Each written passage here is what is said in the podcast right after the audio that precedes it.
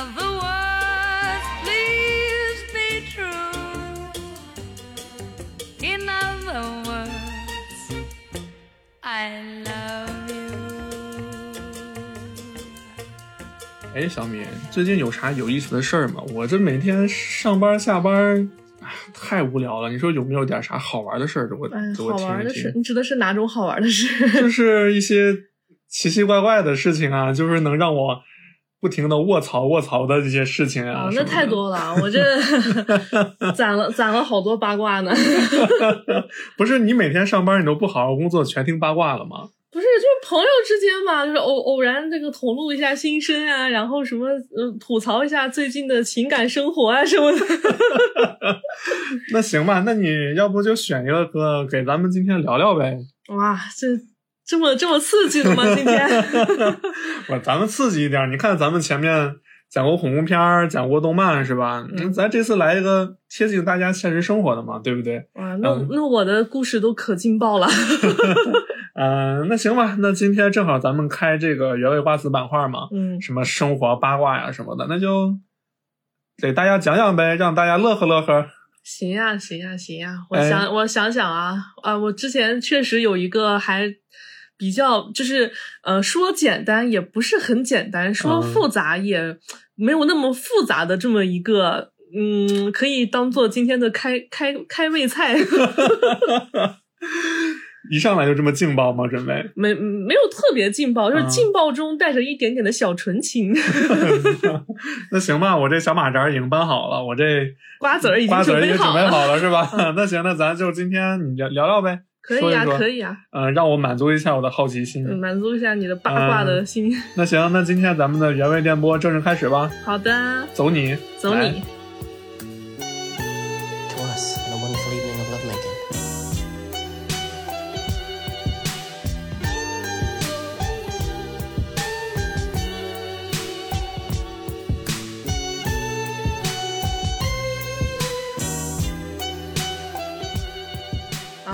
样，就是，呃，我我有一个朋友啊，男性朋友啊，男性朋友，呃，对我有一个朋友，所有的故事都要从我有一个朋友开始。无中生有。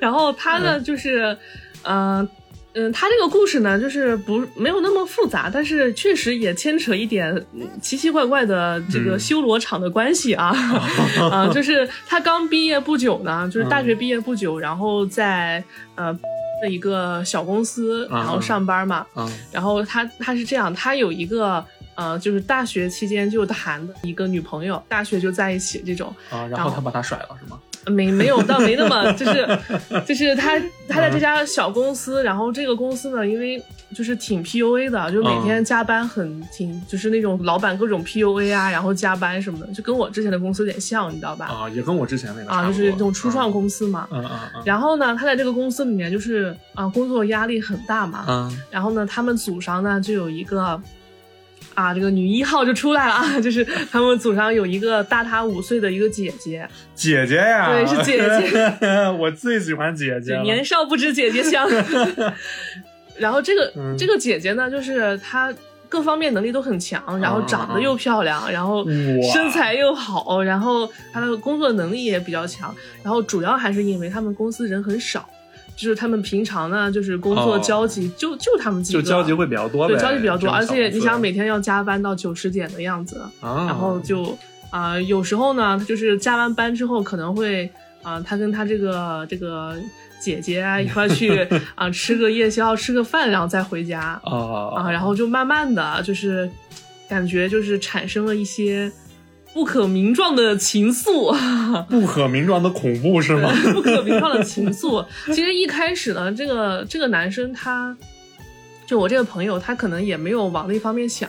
啊，然后因为因为是什么呢？因为他的性格是特别社牛的那种性格，哇这我我我一直觉得社牛的人真的特就是别厉害，就是射手座嘛，你懂吧？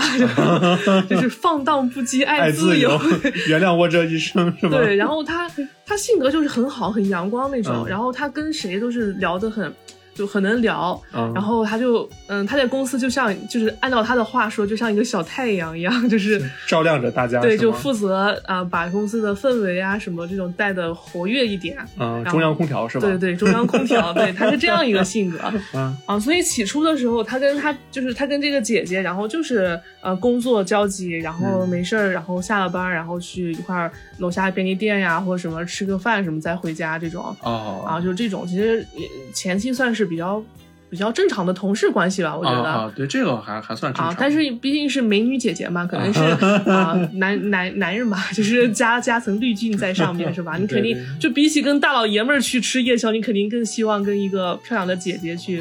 嗯多增加一下那个相处的时间嘛，对，你看那天咱俩跟我一朋友去吃饭，我那男生朋友，你不是说我太狗了吗？嗯嗯嗯嗯嗯，呃，然后嗯，事情的转机呢，其实就是嗯、呃一开始的时候，前面还是吃饭嘛，然后后面有一次呢，这个姐姐就说，嗯、她想自己搞一些小项目，哦，就是也私人的项目，啊然后她就拉了这个男生，因为她觉得这个男生就是性格又好，然后专业能力也还行嘛，啊然后就就问他想不想一块儿做点什么呀？啊啊，然后做点什么的话呢？那我们就周末啊，除了平常上班的时间，可能周末也要约你出来啊聊一聊呀，就是项目上面的事嘛。这简直就是美女诱惑呀！对，然后呃，起先呢，这个男生确实以为姐姐就是找他聊项目嘛，嗯但是接下来就很奇怪了，就是周末的时候啊，就是呃，说是约他，就好几次了吧，然后约他出来聊项目，但是整个约会过程呢，就非常的松散。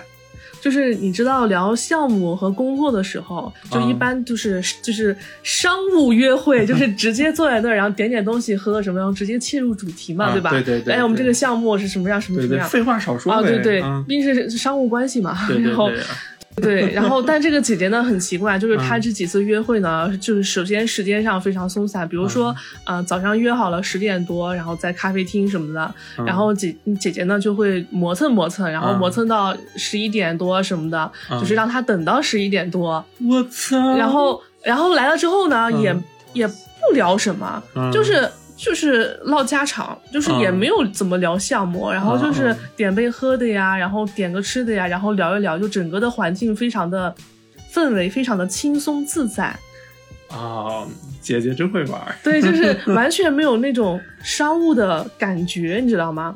那种正儿八经的在谈事儿、谈项目，对对，然后其实就是这个时候呢，姐就是姐姐就是嗯、若有若无的吧，可能会聊点自己的事儿啊什么，就是啊就像两个朋友在聊天那种感觉。啊，明白明白啊，然后这个就是这个这个，我觉得这个时候的情感呢，就从职场同事那个圈跳出来了，你知道吗？啊，吗？我明白，这种就是和你平时在工作中的这种交交集是不一样的。完全不一样，那个啊。感觉是完全不一样，就觉得啊。很亲切。啊。啊，然后，呃，然后又，然后是后面呢，事情发生了一个比较大的转机啊，嗯。就是我们，呃，我这个朋友叫他小 A 吧，这样方便大家记，好吧？啊，行，那你这个朋友就是小 A，然后女主角就是姐姐啊，这姐姐吧，小 A 和姐姐的爱情故事，对，小 A 和姐姐的虐恋 就逐开始正常正经，就是开始正式上演了啊。嗯。然后，呃，事情是这样，就是小 A 呢，他呃加入这家公司其实没多久，就是嗯。他是十一月、十二月之前吧，然后进嗯这家公司的。嗯嗯然后在呃过年之前呢，然后他们公司接了一个项目，然后嗯要去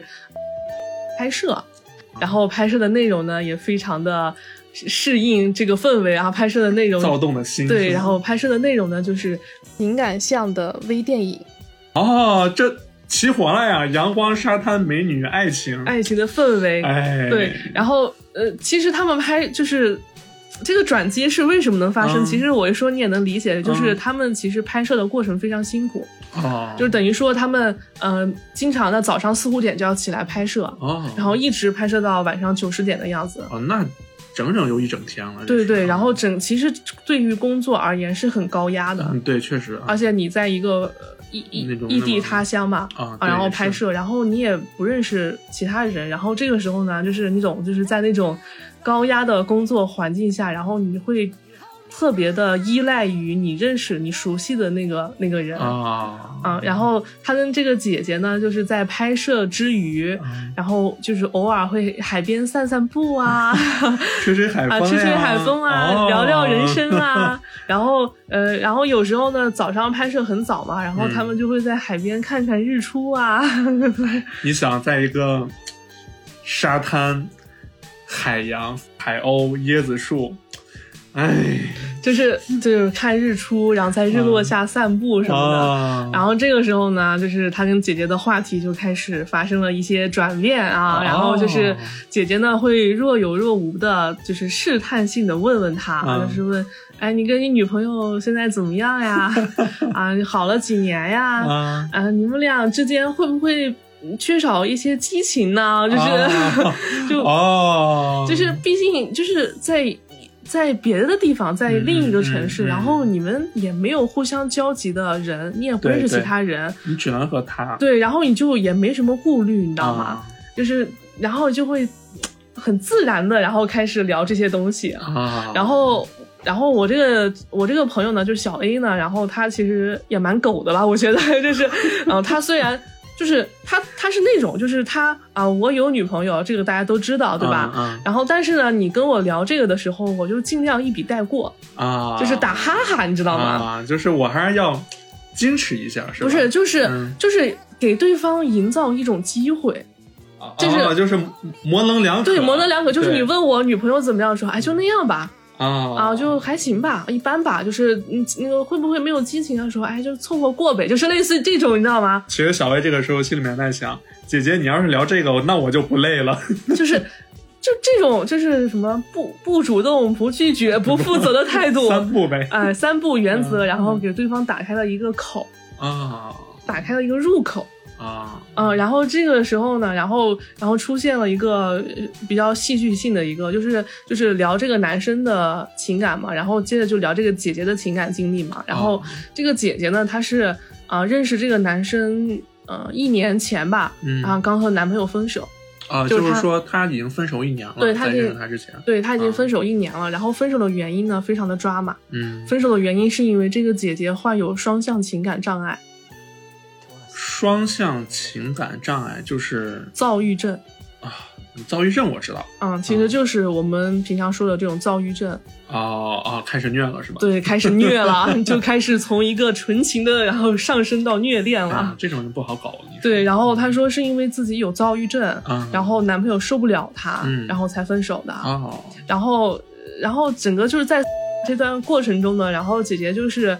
呃，就逐渐跟他敞开心扉嘛，然后就嗯聊一下自己的事啊，自己的嗯情感呀、什么这种。嗯然后呢，有一天，有一天呢，他有就是小 A，他有个朋友在嗯然后他朋友呢就特别的狗，就是请 就是晚上呢就请他和姐姐一块儿去酒吧喝酒、所以小 A 狗他身边的朋友也狗是吧？啊。对，小 A 他身边的朋友就是也挺狗的，全是狗。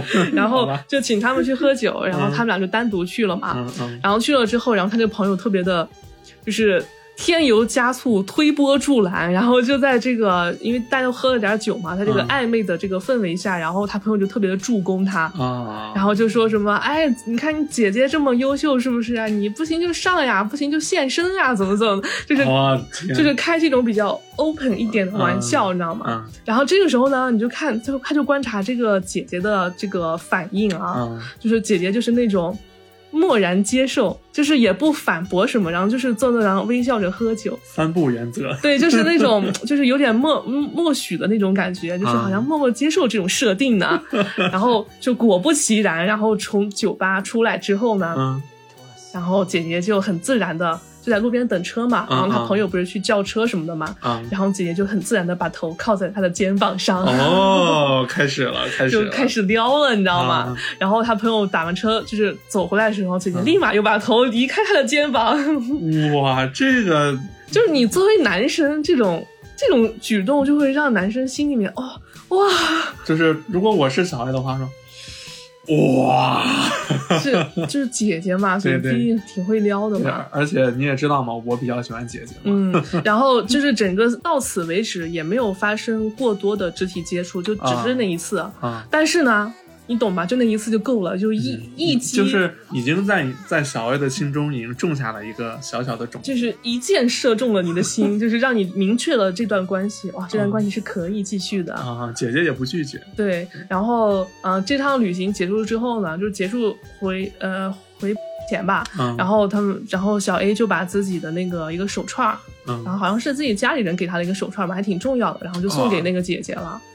这么舍得吗？不是，就等于说，就像古代的那个定情信物一样，哦就是我把我的心意就是传达给你了，然后我希望你记住啊，我们是对吧？可以继续发展的。然后从呃后面从回来以后，嗯然后不是快过年了嘛，嗯嗯然后就是回来以后呢，就是挺。就是突然就是挺趋就是趋于平常的，就是两个人嗯感觉好像还是像以前同事那样，然后、然后甚至有点冷冷的，就是那个姐姐她会突然变得很，因为我怀疑是就是她的那个病症的原因嘛，嗯，然后她就会突然变得很失落，她的那种失落是可以显现在表。就是写在脸上，写在脸上的，嗯就是明显的很失落，对什么都提不起兴趣来，哦，然后也不是也不太想跟小 A 聊天啊什么这种，嗯然后这个时候就是虐虐在哪儿呢？就是、嗯就是小 A 现在已经完全被他的情绪牵着走了，你知道，就是那种哦反差感。就是前前两天在美好的回忆、温温暖、嗯温柔，然后很快乐，然后怎么突然回来就像变了一个人似的？啊，这种欲擒故纵的这种套路，真的，我觉得真的百发百中。就是就对于当时你就是还比较年轻的小 A 来说，然后他嗯因为他不太了解这个病症的原因嘛，啊，所以就是站在他的一个角度上来说，他就觉得很，就是被牵着走了，很难受。哦就说，哎，这个反差太大了，我有点受不了。然后他就会更想去接近那个姐姐哦，就是更想去知道他啊到底是，怎么对，回事。怎么回事？我就说好的要温暖你呢。果然，我以前的时候我听人说过，就是你要保持神秘感，嗯你，要让对方觉得你就是有东西可以往外挖。你要是把自己就是完完全全的暴露出来的话，你就是一个被动者。对，就是人，就不管男女都是这样嘛。嗯，对。然后那个姐姐呢，就是回来以后，就是很多次吧，然后就表达了一种就是明示暗示也好，然后就大概意思就是说，你有就是觉得小 A 啊，嗯你有你的，你有你女朋，你有女朋友对吧？嗯你有你的生活，你有你的轨迹，就是嗯我们的。我们的这这一切，然后充其量只不过是美好的回忆罢了呢。啊 就是你还你最终还是会选择回归你的生活，就是那种，呃，冷漠中，然后抱着一丝的怨气，又又带着一丝幽怨，对幽怨，然后你就就对于男生来说就觉得，哎呀，就是姐就是就是姐姐又长得又好看，对，吧然后你就会觉得他是在乎你才这样说的。然后，然后就就，然后那段时间呢，然后把小 A 折磨的非常惨啊，就是大概其实就是两回来以后两周的时间，然后姐姐不是特别冷嘛，嗯，然后，然后不不光是冷，然后有时候甚至会就是发脾气，哦，就之前其实同事关系的时候是没有这样的，哦。然后是因为他们有了近一层的关系以后，啊然后姐姐会突然变得很暴躁，易燃易怒，然后易怒的一些东西呢，都是我说出来都非常的不可思议啊。啊，怎么了？就是一生活中特别小的事，就比如说啊，就是同嗯。同事们大家下了班之后去便利店买东西，嗯嗯嗯。然后姐姐就问他，就说：“哎，你要不要跟我去便利店啊？”嗯然后小 A 就说：“啊，不去了，因为还有其他同事嘛。啊，然后姐姐就当场甩脸子，然后立马微信拉黑小 A，牛逼呀！凭啥呀？就是这种这种小事，然后而且嗯发生的次数不止一次，就很多次，就是微信加了又拉黑，拉黑又加了，而且他们就在一个公司工作，哎，我特别烦这样的，就是。就是那个情绪波动非常的嗯明显，嗯。然后就导致这个男生呢每天都处于一种非常异异异常焦虑的一个状态，嗯，就是我操，这姐姐拿捏不住呀，就那种，然后就导致他他两周的时间，就是两三周的时间瘦了快十斤，就是我也想经历一下，让我也瘦十斤。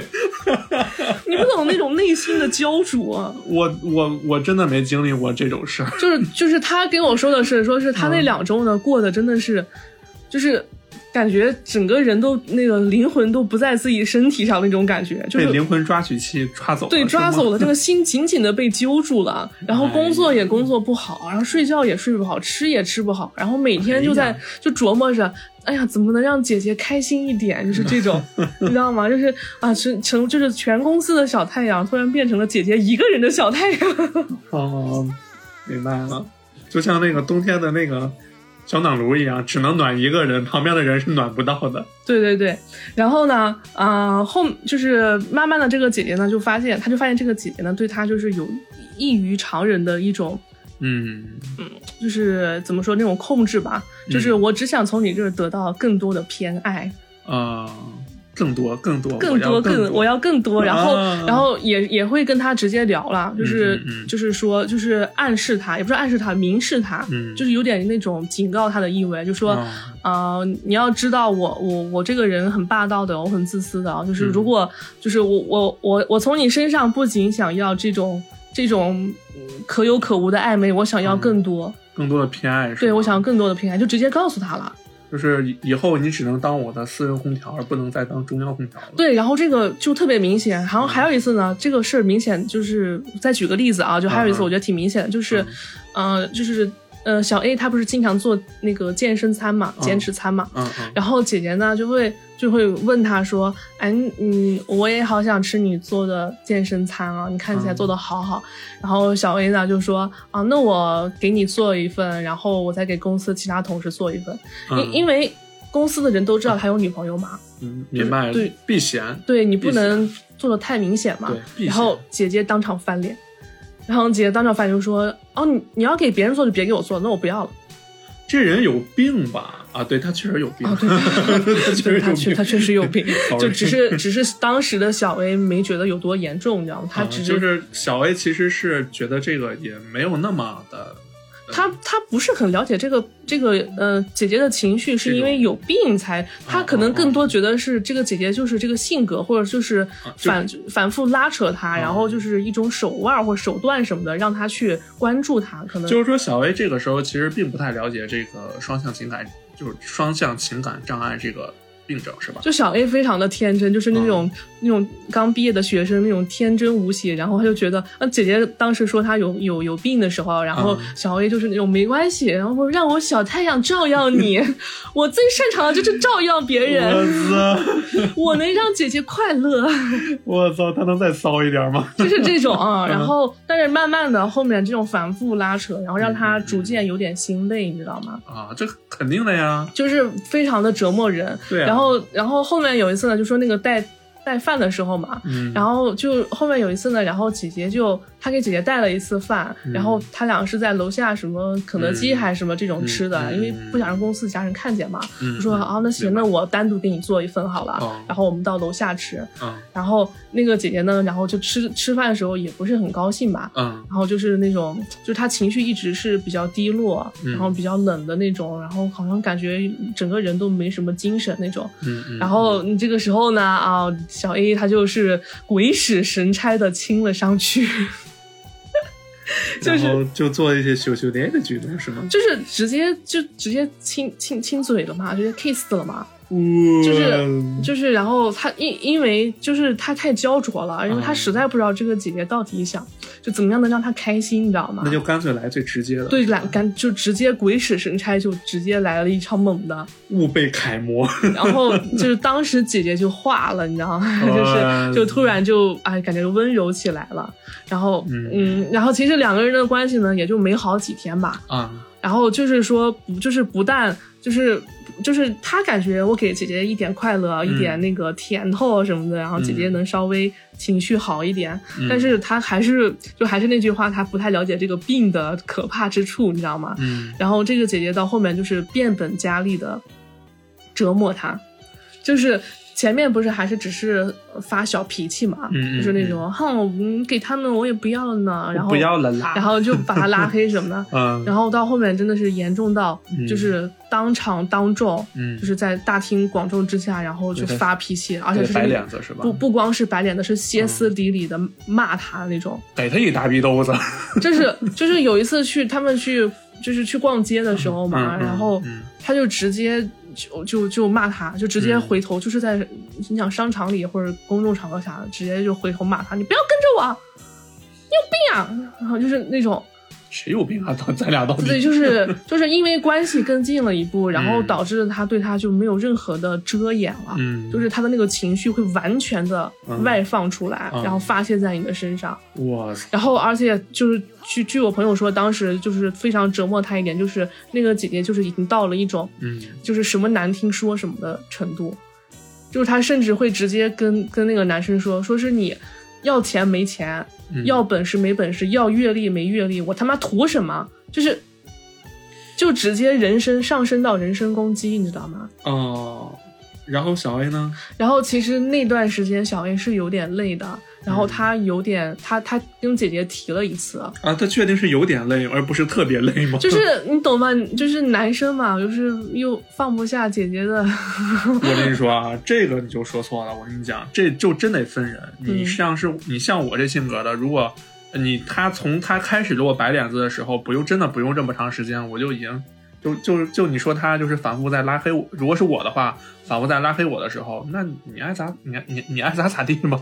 可是可是不一样，那个姐姐嗯她不是说一直在就是发脾气什么，她是嗯给你棒子又给你个甜枣那种。哦，就是他前他，比如说这两天他拉黑你了，对吧？嗯嗯但是嗯两个人工作上不是还是有交集的嘛？啊就那么几个人公司里面，对，然后哎，突然呢，他就用微信加你了，然后就说你下来一块吃个饭嘛，然后就是那种哦，我懂那种。反客为主，然后说你看我都原谅你了啊，你一个男生你不能那个啥迁就一下我吗？啊，你一老爷们儿，你又不能心胸宽广一点？对，然后要么就是在公司工作的时候，然后走到他身边，哎，轻轻的掐一下他呀，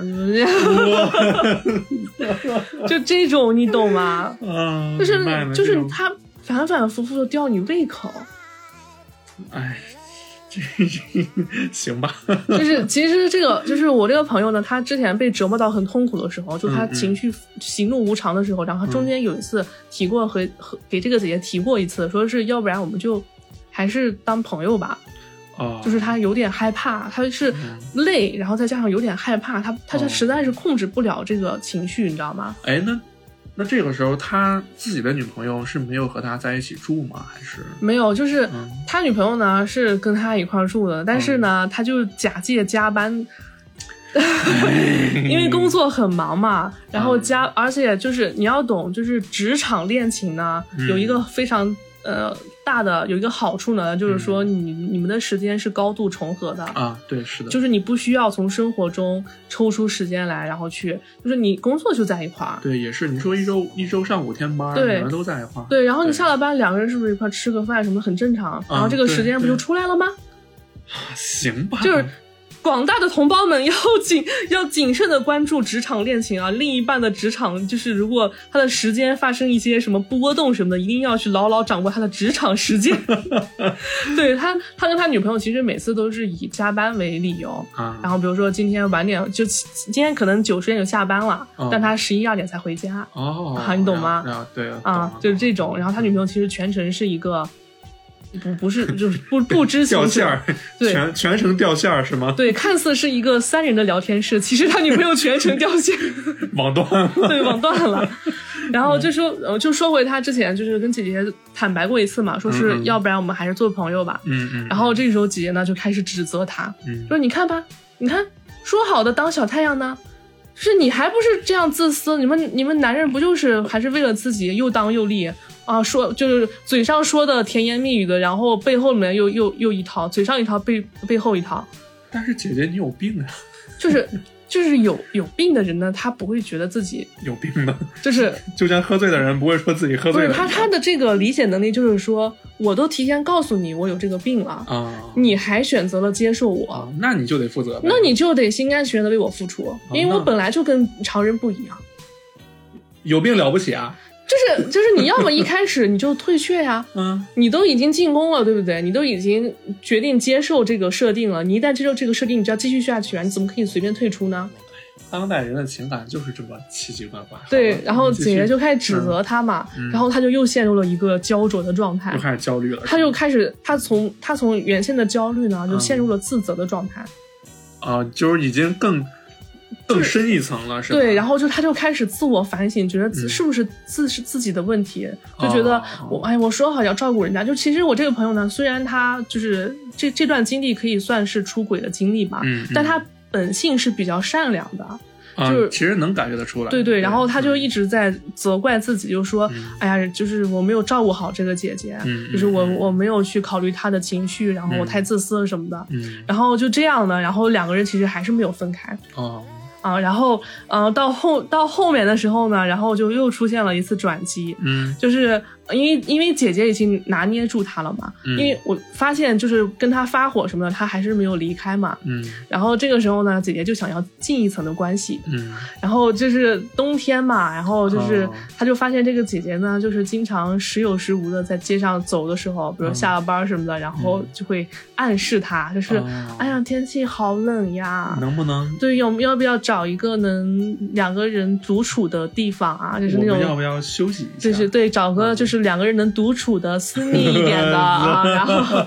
然后起先呢，他没有搭这个茬儿，嗯嗯因为怎么说呢，就毕竟他是有女朋友的，哦，就是他的理性其，就此时还是有的，对他的理，性还是有的，就是他不想那么快的发展到那一步。嗯嗯，就害怕，就是到那一步会万劫不复，呃，没那么夸张，但是确实理性还嗯是占、占一定的那个什么的。对对。对，然后，但是呢，就是他就发现，只要他每次就是打马虎眼儿，然后拒绝这个姐姐，那个姐姐脾气会更爆，就整个人爆掉，然后就当场发火，或者是拉黑他什么的，就是很明显了已经。然后到后面有一次呢，然后他真的好累啊，就是、嗯就是他跟我说的，说我真的不想再让他发脾气了，就是我有点受不了了，然后就、嗯，从了吧，就从了他了，你知道吗？然后他们就去呃周边，然后找了一个找了一个民宿吧，然后就有了，就有了对，然后就成功上车了呢啊。啊！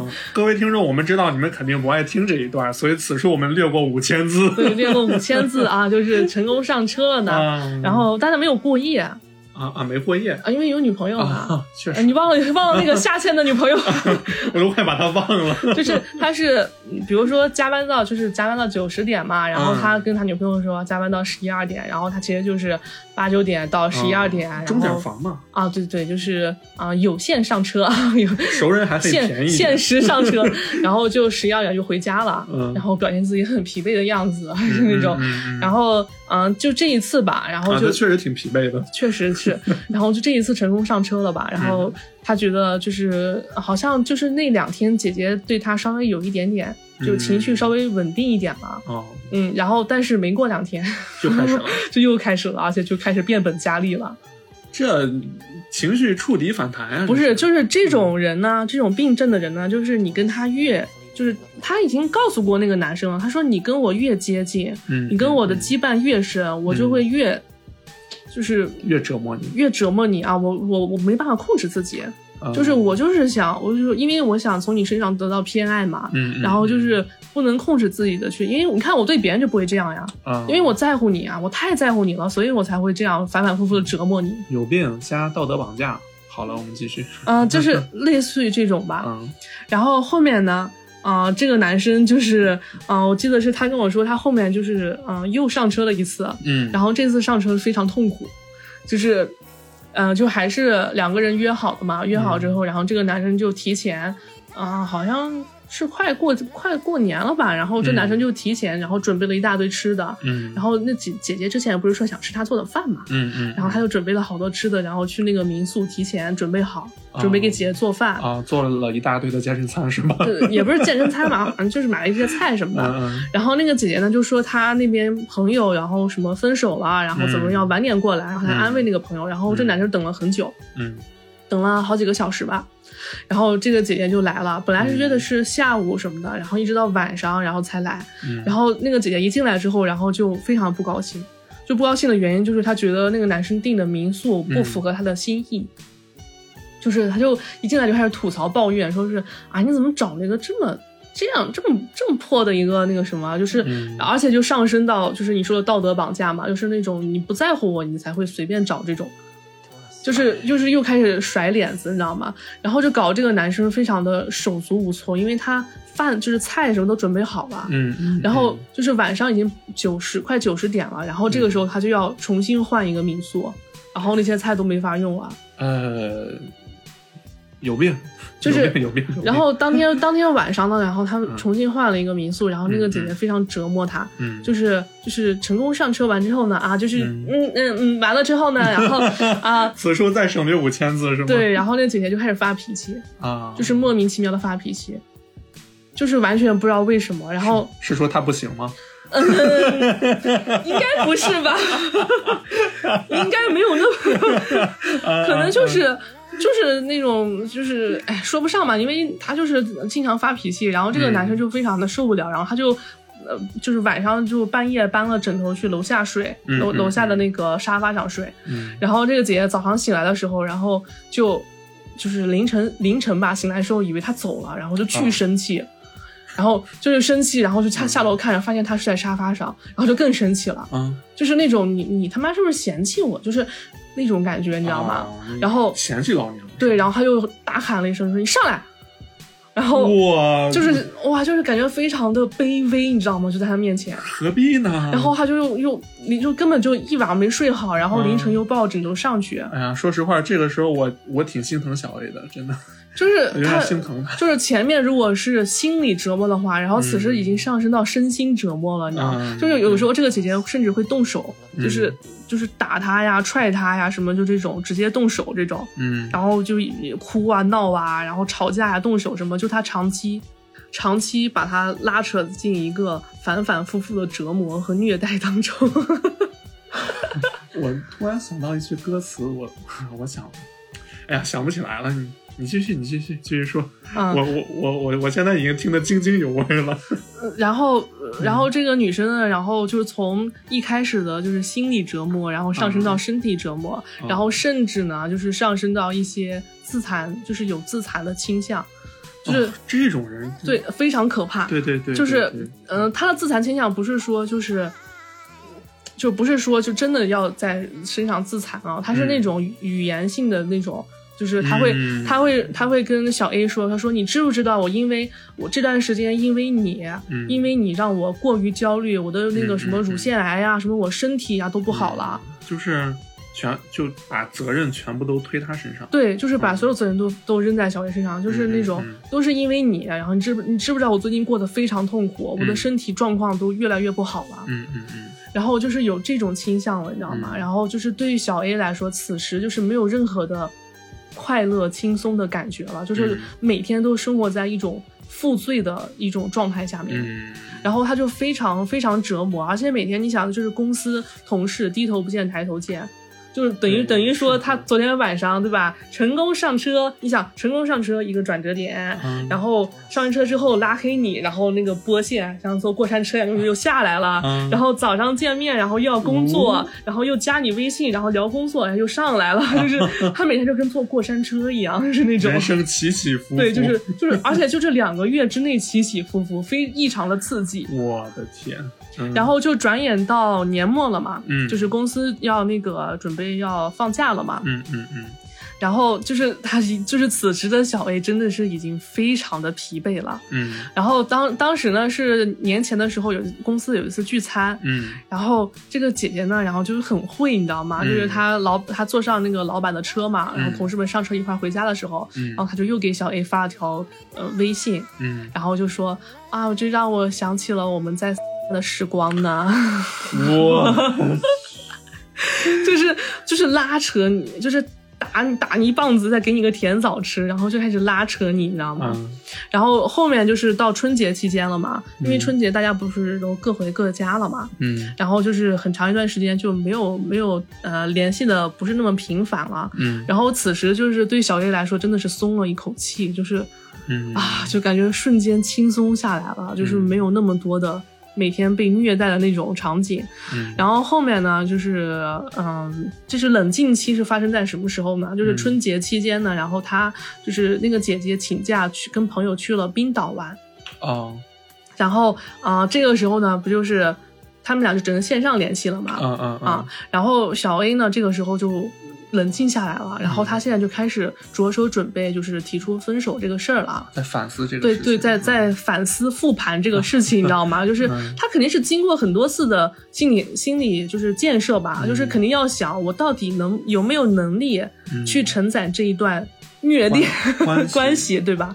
就如果没有能力的话，我就及时放手，及时脱身，就不要给双方再造成进一步的伤害了嘛。嗯嗯嗯，然后他他他就是，嗯，就是在这个姐姐去冰岛的时候呢，然后他就去，他就跟这个姐姐有点有意无意的，然后想想表达要退出了吧。嗯然后这个姐姐呢，继续就道德绑架他，就开始就骂他嘛，说你不负责任啊，你自私到底啊，什么什么，就把所有的问题都抛给他了。嗯嗯就是说你就是你啊，你到底把我当什么啊？怎么怎么？我到底是你的什么啊？你到底有没有你是我的优乐美啊，就他之前就问过他嘛，说是我到底是你的什么？然后就是那个姐姐每次问他的时候，因为他却他还有女朋友，他他不是单身状态，你知道吗？然后他就是那种打哈哈嘛，就是那种就是模棱两可，说是啊女朋友啊，我们就是你是我女朋友啊。然后那姐姐就吐槽他，哼，那真便宜你了，你还有两个女朋友，就就经常处于这种反复的这种拉扯，然后装、就是装作自己好像就是那种，嗯因为、因为他也不可能立马做出抉择嘛。嗯。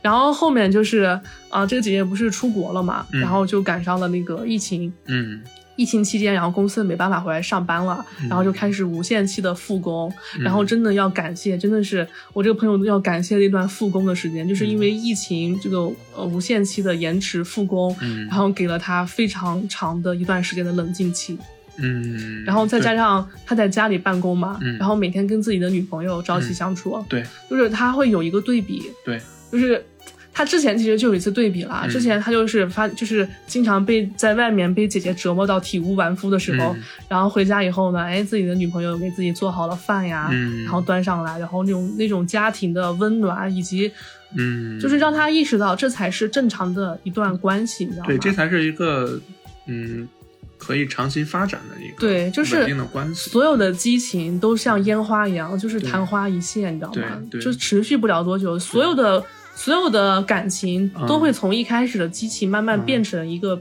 很平常、很普通的一个一个一个家庭跟亲情的关系嘛。嗯，对，咱俩现在不就是？啊，我们是哎呀，缺少点激情呢，有点疲惫呢。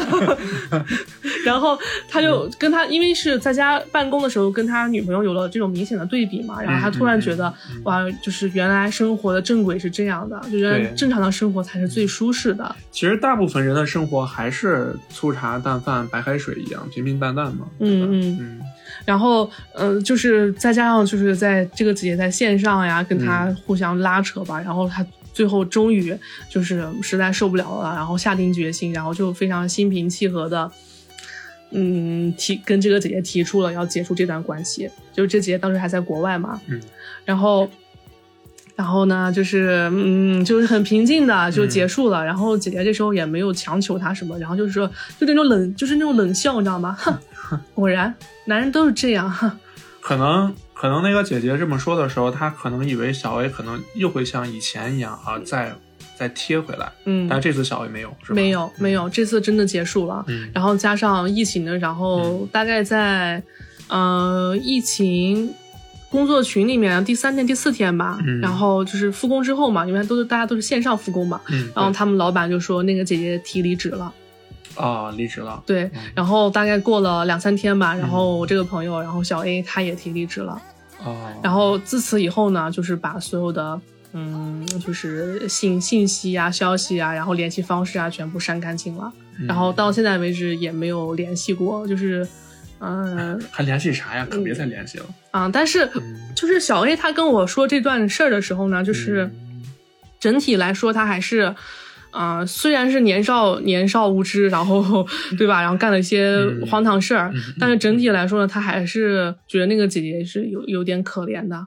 嗯啊，就是因为他那个病症的原因嘛，嗯然后他就是由心的还是祝福那个姐姐可以找到自己的幸福的啊，只是说嗯自己是实在是受不了，年纪尚尚小，精力尚浅，实在是受不了这种关系。但是，但是我提一个反例啊，嗯我反我反证一下，就是如果这个姐姐她是一个正常的脾气，一个正常的人，他没有那些病，那小 A 最后他可以收得住吗？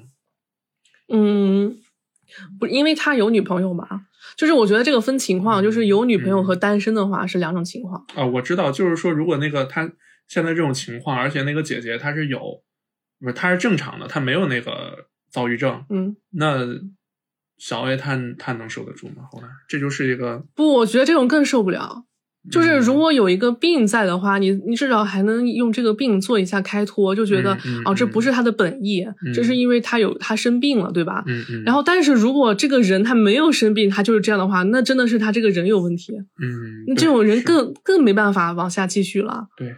啊，然后就是这个之事完了之后呢，就是因为我朋友是那种很阳光的那种性格啊，嗯就是那种小太阳嘛，然后社牛吗？对，然后就其实他们他从认识这个姐姐，然后到嗯发展，然后到虐，然后到分手，前前后后也就两个月时间，嗯就折磨成这个样子。然后他后面离完职之后，然后据他说，真的是有整整两个两个多月，然后还陷入在一个抑郁焦虑的状态里面，一直就是慢慢才走出来。后劲儿大。对，后劲儿非常大，就是这嗯种、这种事儿，就是不沾则已，一沾真的是身心俱疲呀、对啊，对对，就是这种事儿挺难脱身的吧？确实是。嗯，然后就是我，就是我们来，我们来说一下这个事儿啊。复盘一下，对，我们来复盘一下这个事儿。其实这个嗯事儿呢，就是有好几层吧。然后嗯一种是，嗯、嗯、出轨，嗯，对吧？因为嗯不能，你你不能就是完全撇开这个，他确实是出轨了。对，也不能说完全撇开，都是那个姐姐的责任。，对，然后小 A 本人也有。对，然后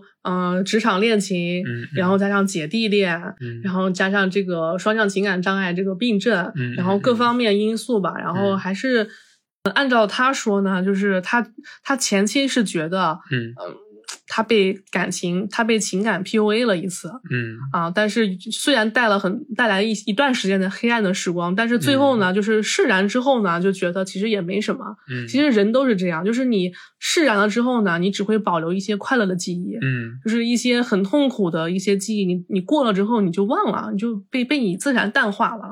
对，就好像是电视上总演的那种，受到了极大的刺激，然后嗯他会下意识的把这件事给忘掉，嗯因为就是没有经历过这些事情，嗯但其实他是把它藏到了自己的脑海深处。嗯大家还是愿意把一些美好的记忆嗯呃浮现在表面。嗯，然后我们就大概先聊一下这些，就嗯就是这这里面牵扯的一些一些东西吧。嗯就首先是职场职场恋情，就是你会发展职场恋情吗？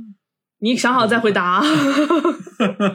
我我觉得我不会，而且你也知道嘛，我现在平时你昨天还说我呢，说你以前还喷香水，现在都不喷了。我说有啥好喷的呀？我现在每天上下班都邋里邋遢的，我搞什么职场恋情？我就是想搞，人家也看不上我呀。嗯其实我其实我我就是我觉得职场恋情呢有有好也有坏吧。嗯就是好处是你们彼此会更了解双方，嗯，就是因为嗯你们工作也在一块儿，生活也在一块儿，然后你们彼此的默契度会更好。嗯，我觉得这应该叫职场脱轨吧。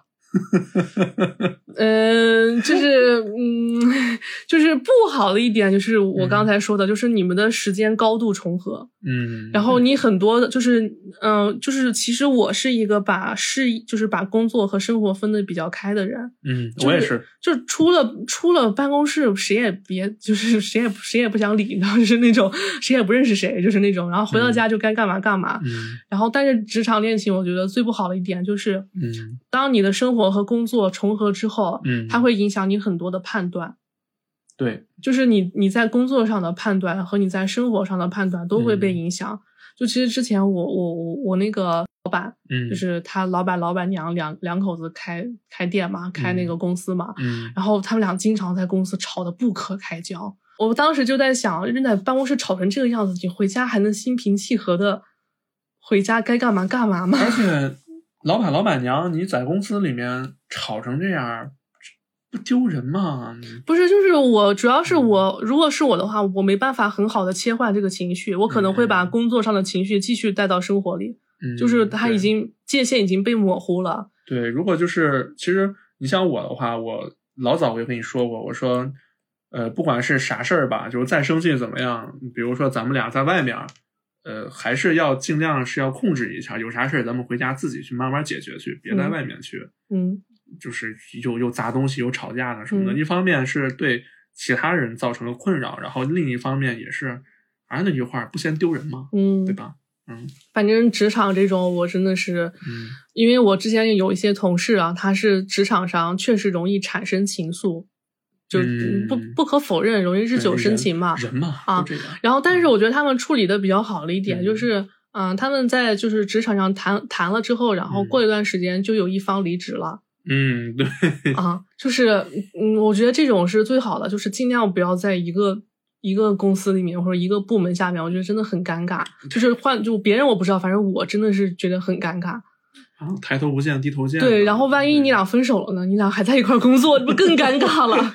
对，所以这个为什么好多其实有的公司呀、嗯也在就是说也有这种不成文的规定吧，嗯就是说嗯不许谈办公室恋情。不是公司那种是出于资本家的哦他的利益相关。我知道，但是其实你这个情况其实也出于公司也好，出于你个人也好，嗯其实都不是特别反正你工作确实会受影响。呃，对，是、嗯这是肯定的，对，嗯嗯然后再说姐姐这个事儿啊，就是姐姐呢本身是很有魅力的一个选项，就是嗯对于年轻的弟弟来说，就是这种姐姐的这个诱惑力，甚至对于我这这种老油条来说，也是有诱惑力的。就是你想他那时候刚大学毕业嘛，然后嗯姐姐比他大五六岁，就三十岁了，然后嗯就是你面对一个成熟有魅力，嗯，然后就是他也不需要你怎么说呢？不需要你啊。呃付出太多的经济经济那个什么，对，然后嗯。他也不是那种老是找你撒娇干嘛，他有自己嗯。的独特的，就是有自己的判断力，对对，然后甚至他的事业什么还可以帮助一下你，嗯就是那种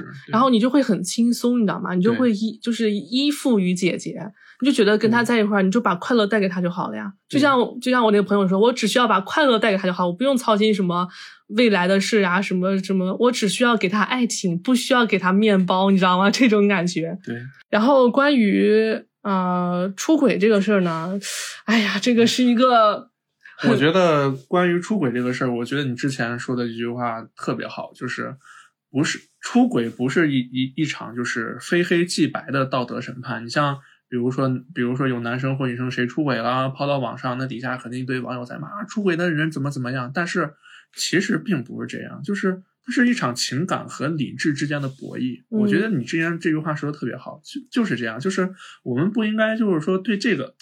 这是个这个世界没有非黑即白的事儿，我觉得、嗯是吧？嗯。我觉得很多很多时候都处于一个灰色地带，而且嗯。我觉得嗯。就是以前呢，我也会觉得就是嗯。年龄小嘛，然后觉得出轨是坚决不可能不能原谅的，嗯然后出轨就是道要进行道德的审判，然后就是渣男 渣女什么的。然后现在我还是能看到很多嗯，我觉得嗯、呃就网上多半都是年龄较小的一些、嗯。一些朋友吧，然后就说什么啊出轨什么渣男什么的，什么不得好死啊，说得特别难听什么的，就是大可不必，你知道吗？嗯。就是我觉得，嗯、就是抛去这个，就是肯定是不对的，对吧？嗯就抛去这个这个因素以外，我觉得嗯它就是，呃，人性和两性之间一个很正常的一个事，就是人人都会遇到的一个情感上的一个选择。就是，嗯，怎么说呢？就是就是爱爱情呢，就是他过了那个激情期，然后就会趋于平淡。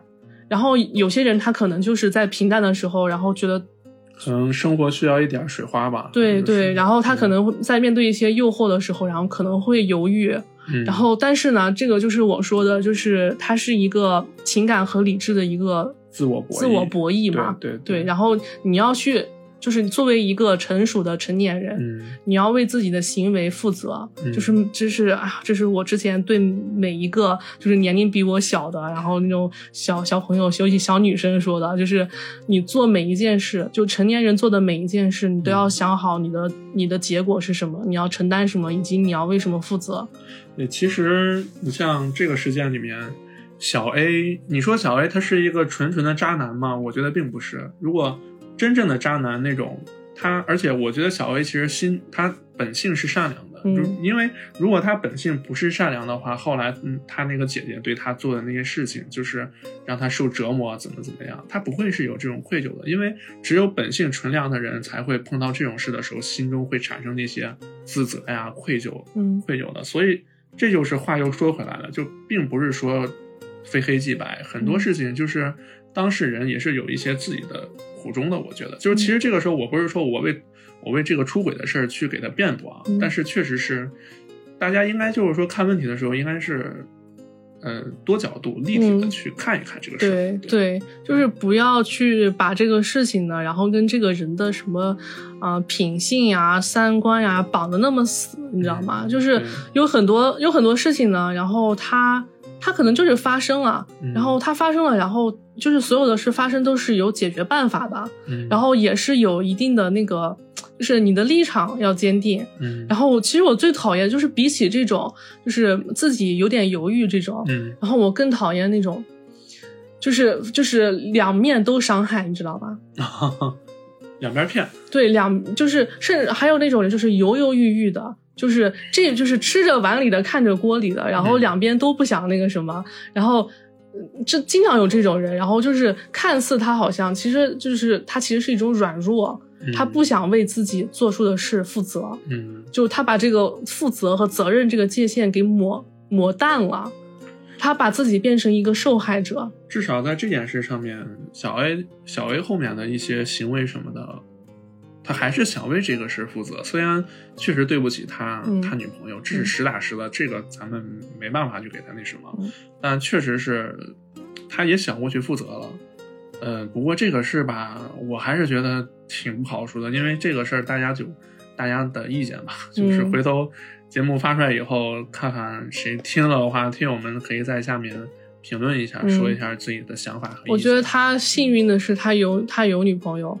就如果是单身状态下，我觉得真的很难脱身。他会折磨，被折磨很久。嗯对，就是那种因为两个人羁绊很深了嘛，嗯然后你离开吧，你又舍不得，就是嗯鸡肋嘛，食之无味，弃 之可惜鸡肋，对啊。对就大多数人就是都会陷入这样一个困境里面。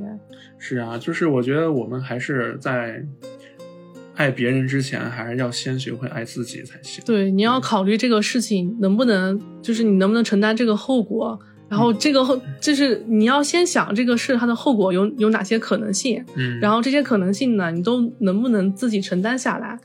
对啊，你说没那个金刚金刚钻儿，就别揽那瓷器活了，对吧？然后还有一些，还有一些就是那种啊、就像小薇，她容易陷入那种自自自卑，或者是、呃，就是有负罪感那种。嗯，嗯然后其嗯实也是，我觉得也是你内心不够强大吧，就是他那时候年龄也比较小嘛。对涉世涉世未深吧，对，毕竟刚毕业是吧？嗯，就是有时候我说的，就是大家自私一点没什么坏处。对，这又回到咱们之前说的那个了，就是要学会拒绝。对，就是，嗯，成年人的世界很复杂的，就是自私一点，自保，对吧？你总比去两面伤害，就是害人害己要好得多。嗯嗯，那行吧，今天聊了这么多，其实也是一方面给大家分享点 八卦吧，嗯给大家听着听着有点意思，然后一方面其实也是想让大家对于这件事以后可以有一个警戒吧，嗯对对，以后你工作中、生活中还是有一点呃有一些警戒的，嗯对，还是那句话，如果我们后面的观点没说对，你就当我们没说对，如果我们说错了，就当我们没说对。对对对，呃，那行，那今天咱们就到这儿吧。今天这一期就是跟大家分享一下呗。嗯然后这里是原味电波，目前我们已经开启了投稿邮箱了。如果大家对于生活中啊，或者你的职场，或者是你、呃你的一些情感吧，有的一些想吐槽的、想说的，而你在平时你又不方便说出来的，也可以给我们投稿。嗯呃，以 Word 的形式，我们到时候会呃给大家做一期专门的节目。嗯另外的投稿邮箱呢是 QQ 邮箱四一零七七三五六二。四一零七七三五六二，其实这个邮箱我已经放到了我们呃那个专辑的介绍里面了。如果大家有的话，也可以给我们投稿留言，或者是私信我，呃，原味电波大川，嗯呃就可以了。或者说你有一些真实的灵异恐怖记录，我们是非常欢迎的。哎，我们可喜欢灵异故事了，欢迎大家啊踊跃投稿。对，欢迎大家踊跃投稿，我们是来者不拒。嗯，对，正好给我们也加一些素材嘛，对吧？嗯是不是？行，那咱们就到这儿吧。到这儿吧好，好下期见拜拜拜拜